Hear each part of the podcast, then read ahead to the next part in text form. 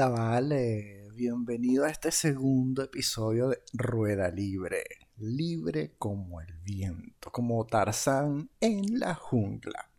En el episodio anterior se me olvidó hacer algunos comentarios personales, pero bueno, aprovecho de, de comentarlo.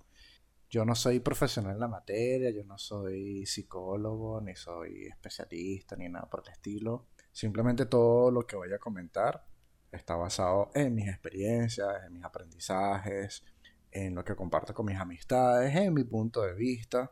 Y comento esto para que después no vayan a decir que solamente lo que yo digo es lo que está bien, cuando realmente no es así. Justamente de eso se trata este espacio, que podamos compartir información, de lo poco que yo sé se lo puede hacer llegar a ustedes y de lo que ustedes saben me lo pueden llegar a hacer saber a mí. Yo con todo el gusto pues recibiré su conocimiento. Eh, además porque yo tampoco soy dueño de la verdad absoluta ni nada por el estilo. Así que estamos para aprender todos los días. El capítulo de hoy va a estar bastante interesante porque esta semana además fue el día de San Valentín o el día de los enamorados como normalmente se le conoce. Y en otros aspectos también el día del amor y la amistad. Que leí algo bastante particular y, y me gustó muchísimo porque realmente no es el día de los novios, sino el Día de los Enamorados o el Día del Amor y la Amistad. Y esto engloba a todo el mundo. Cuando digo que engloba a todo el mundo es porque realmente es el día en el que comercialmente, porque todos estamos claros de eso, tenemos la oportunidad de compartir con alguien o hacerle saber a alguien que, lo queremos, que lo apreciamos, que es importante en nuestra vida y que tiene, obviamente, un valor agregado.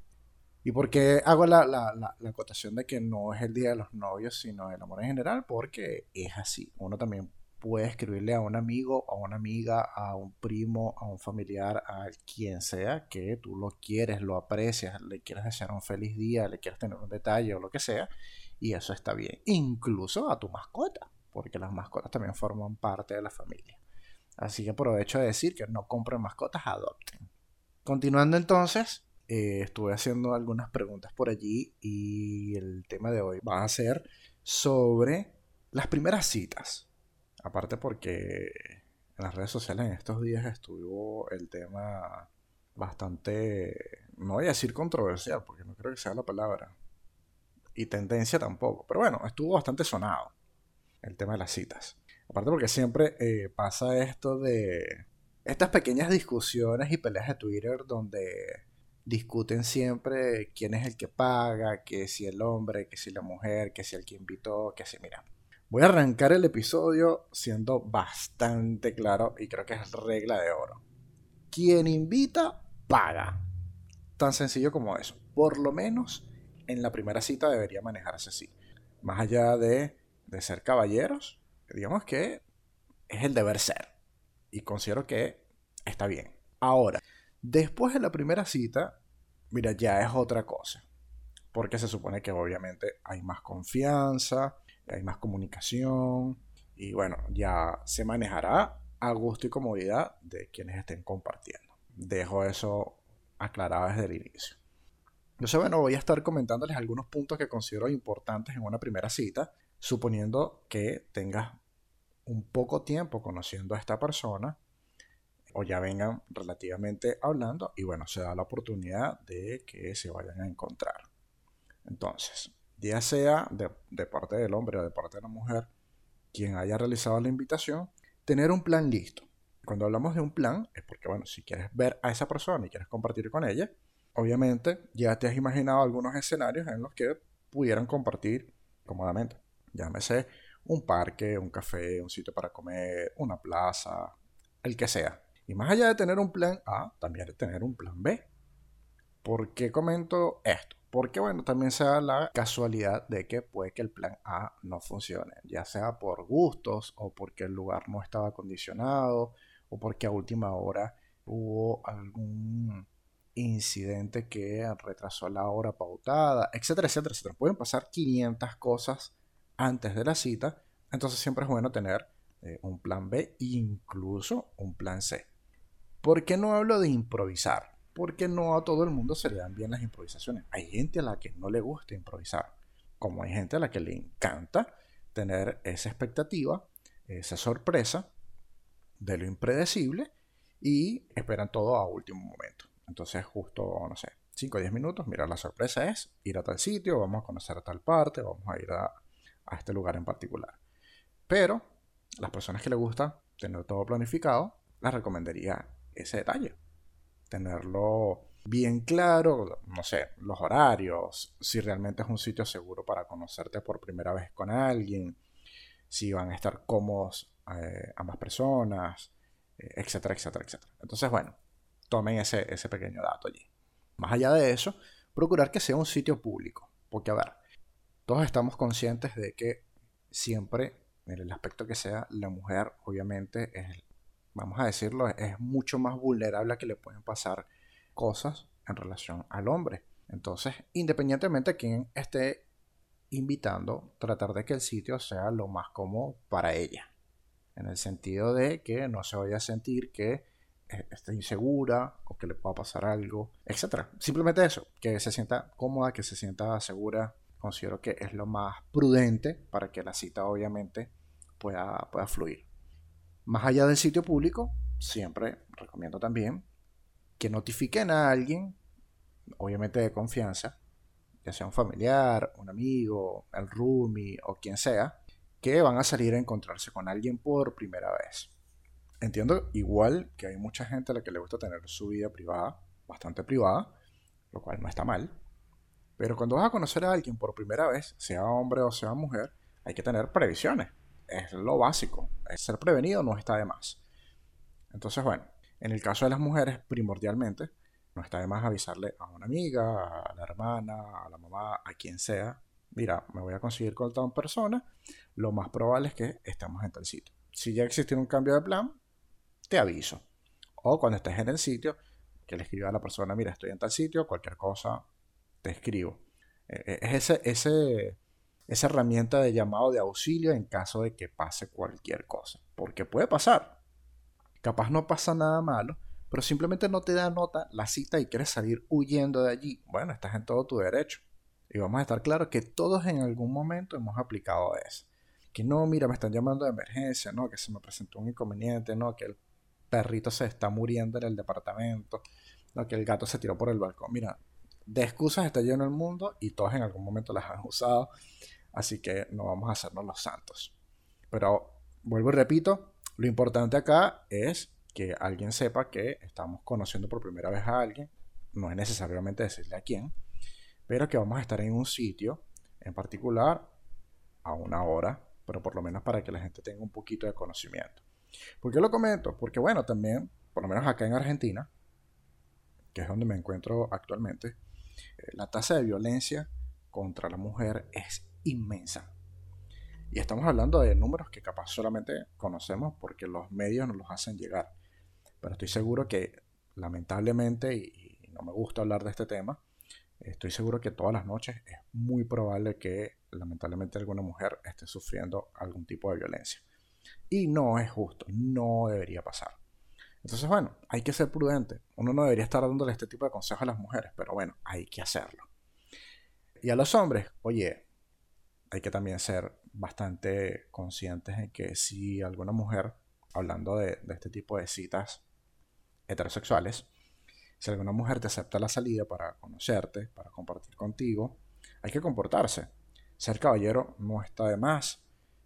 Más allá de eso, ser honesto y listo. Creo que no hay mayor complejidad en eso, en respetar a la otra persona, en hacerla sentir tranquila, cómoda, disfrutar del compartir, del momento, de, la comida, la bebida o lo que sea, pero siendo lo más prudente posible.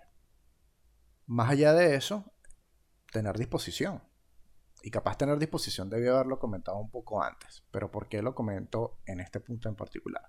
Si a ti te invitan, tú estás en todo el derecho de decir sí, sí o si no. Si dijiste que sí y a última hora no tienes ganas de ir porque te sientes mal, porque no tienes ánimo, por el motivo que sea, mira, yo diría que seas lo más honesto o u honesta posible con esa persona y le hagas saber que no estás en condiciones de salir o no quieres hacerlo o lo que sea.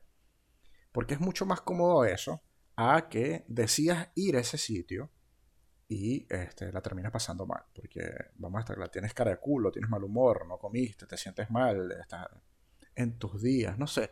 El motivo y la excusa que nuevamente quieras, eso va a afectar naturalmente el momento en el que vayas a compartir con esa persona. O puede ser al revés, puede ser que el tipo tuvo un mal día en el trabajo, no tiene dinero, mira, se le complicó cualquier cosa, también está en todo su derecho de decir, mira, no, no, no te quiero ver en este momento, no estoy en condiciones, estoy de mal humor, eh, no me siento bien, vamos a dejarlo para otro día. Y listo, no hay ningún problema. Pero es preferible eso a esperar a que llegue el momento de la cita y hacer un, un embarque sin simplemente no avisar o asistir a la cita y que la otra persona pase un mal rato. De verdad que es totalmente innecesario. Entonces, considero que todos deberían tener eso bastante claro. Luego, dependiendo de cómo se desenvuelve obviamente la cita, estar claros y ser honestos en cuáles son las intenciones. Que este punto es bastante flexible. Quizás lo comento por capaz antes de la primera cita, ya el, estar claros y ser honesto, ya estás puesto sobre la mesa y digamos que en la cita simplemente van a corroborar que eso que dijeron antes es así. O capaz dijeron, bueno, esto es a ciegas, vamos a ver qué es lo que pasa. Y entonces en plena cita lo dejan claro. O puede darse la otra, que es que después de la cita es que deciden o piensan y analizan de qué es lo que quieren o eh, hacen saber qué es lo que buscan o qué les interesa o qué no les interesa. Pero bueno, en algún momento tienen que dejarlo hacer saber. Yo diría que si lo tienen claro o bastante seguro en la primera cita, pues háganlo saber de una vez. Así ninguno de los dos pierde tiempo o se abstiene a lo que pueda venir más adelante. ¿Qué más puede pasar en una primera cita? Mira, eso va a depender obviamente de la disposición de las dos personas, de la confianza que se tengan y de lo que pase en ese momento. Capaz hay mucha atracción física. Hay gente que tiene una primera cita y en la primera cita tiene relaciones sexuales. Y mira, es normal, está bien. Hay gente que no, hay gente que no sé, en la tercera, en la cuarta cita o lo que sea. Todo está bien siempre y cuando sea bajo consenso si ambas personas están de acuerdo en que pase eso y lo van a disfrutar, excelente. Lo que sea, se pueden tirar por un barranco si les da la gana. Siempre y cuando ambas personas lo quieran. Si no es así, también hay que aprender a respetar eso. Porque no todo el mundo está dispuesto o tiene la libertad emocional de en la primera cita hacer de absolutamente todo. Entonces eso también hay que respetarlo. Mientras todo sea bajo consenso, pa'lante, como dicen por allí. Otro punto importante, si no tiene nada bueno que decir en la cita, cállese. No la cague. Deje así. Tan sencillo como eso. O si vas a hacer una crítica o vas a hacer algún comentario que pudiese estar fuera de lugar, o lo que vas a comentar no se puede arreglar en 5 segundos, también cállese. No la cague. Y lo digo con con toda la seguridad del mundo. Sé que seguramente lo habrán escuchado de, muchas personas, incluso en las redes este, se ha comentado mucho esta regla de los 5 segundos. Entonces aplíquenla. De verdad, si no tienen nada bueno que decirle a esas personas, si lo que le van a criticar no se puede arreglar o corregir en 5 segundos, cállense la boca. Tan sencillo como eso. Y el típico consejo que mucha gente le repite normalmente a los hombres, pero sé que también pasa entre mujeres, Dejen esa paja de estar criticándose el físico. No, que está gorda, que está flaca, que antes no eras así, que... Miren, repito lo que todo el mundo seguramente ya ha leído. La gente antes de salir de su casa tiene un espejo. Y la gente sabe si está gorda, si está flaca, si le creció algo, si se operó, si se ve bien, si se ve mal. La gente lo sabe, la gente está clarísima en eso. Y aún así, sacan tiempo, sacan disposición y se arreglan para encontrarse con otra persona. Entonces que venga alguien a alimentar alguna inseguridad o hacer algún comentario bastante desagradable, porque vamos a estar claros que son desagradables, eh, simplemente no lo hagas. Nadie te está preguntando. Así de simple. Te se queda la boquita callada y se va a ver más bonito o más bonita. Ahora, si más allá de eso tú tienes, más allá de la crítica o más allá de la queja, tú tienes una solución brutal, bueno, primero planteate si esa persona quiere recibir esa, esa crítica o esa queja y después le planteas obviamente la solución brutal que le vas a dar. Si no le vas a dar una solución, entonces también cállate la boca y listo, no pasa absolutamente nada. Porque entre gustos y colores, mira, cada quien decide qué es lo que quiere. ¿No te gustan las personas gorditas? Mira, eso está bien. No salgas con gorditas entonces. ¿No te gustan las personas flacas? Mira, eso también está bien. No salgas con personas flacas. ¿Te gustan los tipos o las mujeres musculosas? Bueno, entonces búscate tipos o mujeres musculosas. Pero es como bien, bien infantil y bien inmaduro que si no te gusta un prototipo o un estilo o una forma de alguien, salgas justamente con ese tipo de personas sabiendo que no va a ser de tu agrado. Entonces, bueno, hay que ser un poquito conscientes y responsables en ese tipo de situaciones también. Hablando de justamente esto de ser responsables. Recuerdo de, muchas amistades que en algún momento se molestaron conmigo incluso me bloqueaban por algunos comentarios que yo les hacía. Pero este, capaz yo estoy equivocado, ¿ok? No, no, no me voy a justificar ni, ni, nada por el estilo. Pero mi comentario es el siguiente, porque esto lo escuché de la mayoría de mis amistades femeninas y de masculinas también. Pero las masculinas capaz no se lo toman tanto como se lo toman las femeninas. El punto es el siguiente. Desde, que tengo uso de razón, cuando mis amigas se abrían a compartirme sus experiencias y todo su, momento de, frustración o de, no entender por qué siempre les iba mal en una cita o por qué les iba mal con alguien cuando iniciaban una relación o por qué le pasaban cierto tipo de cosas, obviamente, después de cierto conocimiento y experiencia, yo les preguntaba que algún patrón en común tienen que tener todas estas personas para que siempre les fuese mal. Pero más allá de eso, era porque capaz eh, eh, ese cambio no estaba en ellos, sino estaba eh, en ella o en él. Para dejarlo un poco más claro, cuando a veces nos pasa repetidamente algo, normalmente nosotros culpamos siempre a los demás. No, es que siempre me va mal porque esta persona me hace esto, porque aquella me dijo esto, porque y pongo un ejemplo mucho más concreto. Tenía una, una, una amiga que siempre se quejaba de que no duraba más de tres meses en los empleos. Que todo el mundo la tenía agarrada contra ella, de que, todo que ella sentía que todo el mundo hablaba a sus espaldas, de que ella no se sentía que trabajaba en equipo, de que le tenían envidia porque ella era una super empleada sobrecalificada para los puestos de un montón de cosas. O sea, siempre era, era, era, era ella la víctima, siempre era un caso en particular contra ella, siempre la tenía agarrada contra ella. En un principio yo me sorprendo y, yo era como que, bueno, tómatelo con calma, analiza bien la situación, trata de adaptarte tú al equipo de trabajo, fíjate cómo trabajan, qué lenguaje usan, quién es el referente, etcétera, etcétera. Porque cuando uno es el nuevo, digamos que no es que tengas que andar con la cabeza o la mirada hacia abajo y hacer y, hacer y decirle a todo que sí. Pero eres el nuevo o la nueva. Entonces te toca aprender del entorno en el que estás.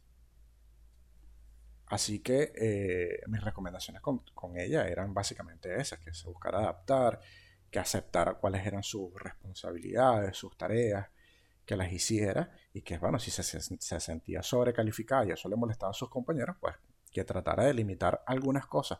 Capaz mi respuesta no era la mejor, pero bueno, era la ayuda que en ese momento podía brindarle para que ella tratara de adaptarse al trabajo y no lo perdiera, porque vamos a estar claros, en todos los países, cuando es inmigrante, es complicado conseguir un buen empleo. Y bueno, ya tenía la, posibilidad de estar en un empleo, digamos, eh, bastante tranquilo. Entonces, era la, la oportunidad de ese momento. Pasó una vez, dos veces, tres veces, y siempre era la, misma rutina, siempre le pasaba lo mismo, hasta que llegó un momento en el que le dije, oye, mira, obviamente yo no soy especialista en el área, pero más allá de todo lo que me has venido contando, considero que se repite el mismo patrón. Y no quiero pensar que casualmente en tres trabajos de áreas totalmente diferentes, con distintos tipos de personas, distintas responsabilidades y tareas, todos la tengan agarrada en contra tuya. en todas te sientas sobrecalificada, en todas sientas que la tienen agarrada contra ti, en todas sientas que hablan mal de ti, que no te quieren, que no formas parte del equipo. Entonces yo te diría que te analices tú. Revisa qué es lo que estás transmitiendo tú, revisa qué es lo que realmente quieres tú, si realmente quieres estar en un sitio así trabajando, compartir con otras personas, si te estás adaptando al equipo, porque entonces ya el problema no es de los demás, el problema es tuyo. Y los psicólogos incluso eh, a esto le llaman efecto espejo. O sea, todo este montón de cosas que sientes que, te molestan, que te incomodan, que lo que sea, eh, empiezan por ti. Tienes que corregirlas tú. Bueno, lo mismo pasa con las citas. Cuando no te va bien, repetidas cantidades de veces, con las personas con las que estás saliendo, hay que analizarse uno. ¿Qué es lo que yo estoy atrayendo? ¿Qué es lo que yo estoy mostrando? ¿Qué es lo que yo estoy haciendo saber o haciendo sentir que la gente o no me entiende o no les llega claro mi mensaje o no me resulta bien la cita o me termina viendo mal porque termino escogiendo al patán o a la tóxica o a lo que sea. Entonces estos patrones comúnmente arrancan en uno y hasta que uno obviamente no los sane y uno no sea una mejor persona, se pueden seguir repitiendo. O sea, a mis amigas les molestaba este tipo de cosas porque uno les decía, oye, pero es que si a ti te gusta eh, el chico malo, eh, el que se pierde, el que anda con no sé cuántas mujeres, el que anda suelto por ahí en la vida haciendo lo que le da la gana, el que te trata mal, el que no te valora, el que lo que sea, y tú sigues allí, no puedes esperar que los resultados sean el príncipe azul. Lo mismo para el sexo contrario. O sea, si con la que sales te cela, te manipula, te arma show, etcétera, etcétera, etcétera, no puedes esperar que esta sea, no sé, la madre de tus hijos, tu futura esposa, etcétera, etcétera, etcétera. Entonces, bueno, hay que tener cuidado también eh, el tipo de persona con el que vas a tener una primera cita. Y sé que son demasiadas cosas como para tener en consideración, pero lamentablemente la vida es así. Si tú no tomas este tipo de consideraciones a tiempo, ya cuando estás metida o metido eh, en la relación casual, formal o lo que sea, eh, en algunos momentos puedes estar temprano o tarde para decir, oye, ¿en qué estoy metido yo? ¿Por qué me están pasando estas cosas? Y si empiezas a analizar un poco hacia atrás, te vas a dar cuenta de, oye, ajá, en la primera cita me trató así, o trató mal al mesonero, o hizo este comentario que me pareció fuera de lugar, y yo lo permití. Entonces, si tú lo permites en un primer momento, para esa persona, eso que dijo o hizo está bien. Y lo va a seguir haciendo. Entonces hay que ser un poquito conscientes y responsables con este tipo de cosas. En algún punto tú vas a conseguir a alguien que tenga por lo menos una alta probabilidad de que sea mucho de lo que a ti te agrada, de lo que a ti te gusta y con lo que tú te sientes cómodo o cómoda. Y entonces, oye, vas a notar la diferencia y te vas a sentir muchísimo mejor en una primera, segunda y tercera cita hasta que ustedes lo decidan, obviamente. Así que bueno, Básicamente eso se trata el, episodio de hoy, las primeras citas. Estaba leyendo durante varias semanas, justo previo al, San Valentín, la mayoría de las peores citas que han tenido en algún momento todas las personas y me he encontrado con desastres, de verdad que sí.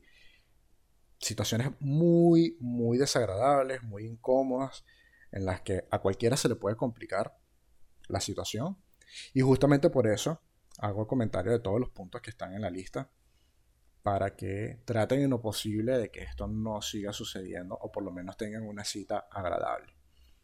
Como recomendación final, yo considero que así como en las entrevistas de trabajo, en una primera cita, a ambas partes les interesa saber cómo la pasó la otra persona. Entonces, oye, eh, ese pequeño detalle de, despedirse y después que cada quien llegó a, sus respectivos hogares y avisar, oye, mira, la pasé bien, gracias por el día o por la tarde o por la noche, por la comida, por el compartir, me gusta la conversación, etcétera, etcétera. Eso nutre demasiado. Aparte porque, no voy a generalizar, pero existen muchas personas que de repente tienen inseguridades o que no estaban seguros o seguras de salir en ese momento a la cita y ese mensajito les puede cambiar muchísimo. Saber que la otra persona la pasó genial contigo, de que en algún otro momento se puede repetir, de que le gustó el compartir, eso vale mucho. Entonces cuando tengan la oportunidad, En este caso, en una primera cita, pero si tienen una salida X con cualquier persona, háganlo saber. Hagan saber que la pasaron bien, que disfrutaron, que se distrajeron, que les cambió el día o la noche, que les mejoró el humor. Esas cosas valen oro. Así que háganlo. Más allá de eso, les repito nuevamente mis redes sociales, Twitter e Instagram, arroba leogra2. El 2 es en número, para que lo puedan ubicar más rápido. Y les comento que ya tengo habilitadas eh, varias plataformas ahora para el podcast. Me pueden escuchar por Spotify, Apple Podcast, Google Podcast y iBox. Así que espero que les haya gustado el episodio de hoy. Cualquier comentario, cualquier anécdota que me quieran hacer saber, eh, me lo pueden dejar por cualquiera de las redes sociales o en, en los comentarios del episodio también. Y con gusto los estaré leyendo y respondiendo eh, en el próximo episodio, en caso de que hayan comentarios interesantes por allí. Y estén atentos entonces a la próxima semana, el viernes. Nuevamente nos encontramos en este espacio. Muchísimas gracias por escucharme. Soy Leonardo Granados y esto fue Rueda Libre.